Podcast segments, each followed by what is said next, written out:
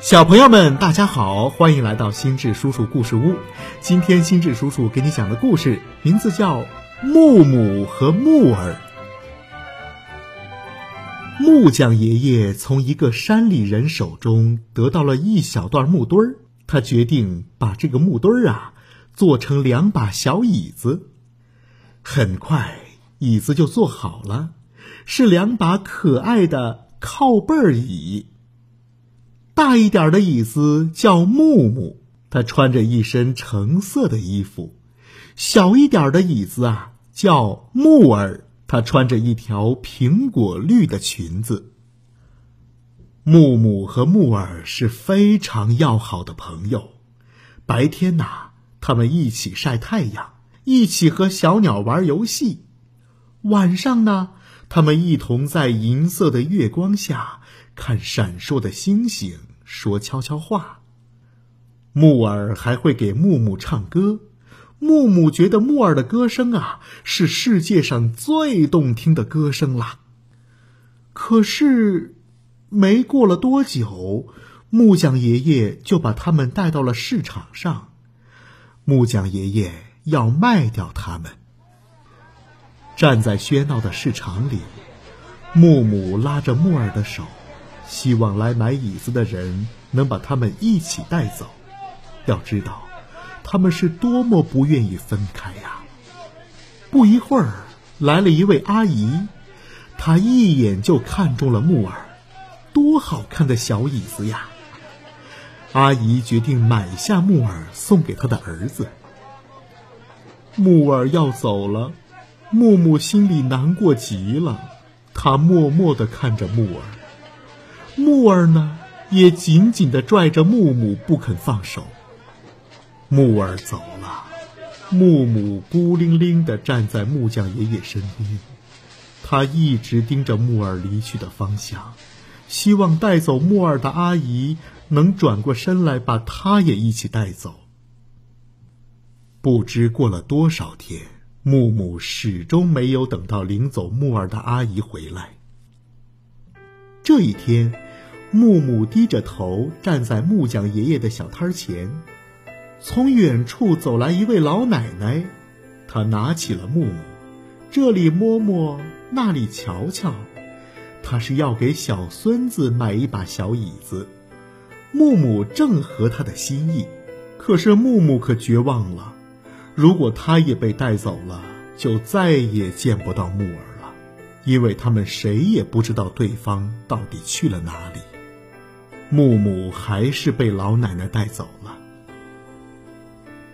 木木跟着老奶奶走进了一个小孩子的房间，房间里一个小弟弟正在搭积木。木木看了一眼小弟弟坐的那把小椅子，他差点叫出声来。哦，那那是木耳。木木和木耳终于又见面了。白天，他们手拉着手，满怀喜悦地看着对方，无声无息地陪着小弟弟玩。晚上呢，小弟弟睡着了，他们又和从前一样，一起看闪烁的星星和明亮的月亮，一起说着悄悄话。木木又听到木耳那婉转动听的歌声了。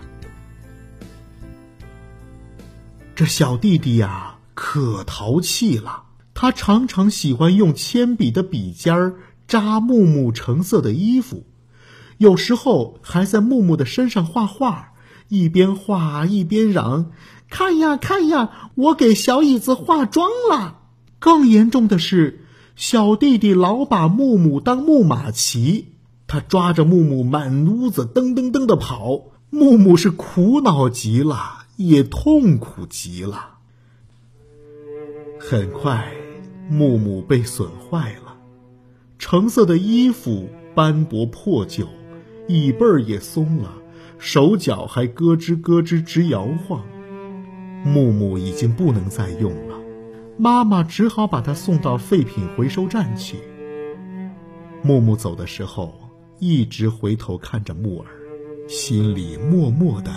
和他道别，木儿呢，始终低着头，他不肯看见他最好的朋友就这样离去。木木走了，可能要永远离开木耳了。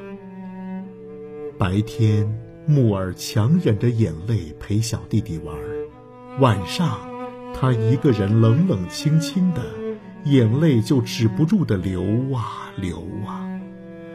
就这样过了一天又一天，木耳的眼泪都流干了，苹果绿的裙子也被泪水浸褪色了，身体因为长时间的潮湿不再结实了。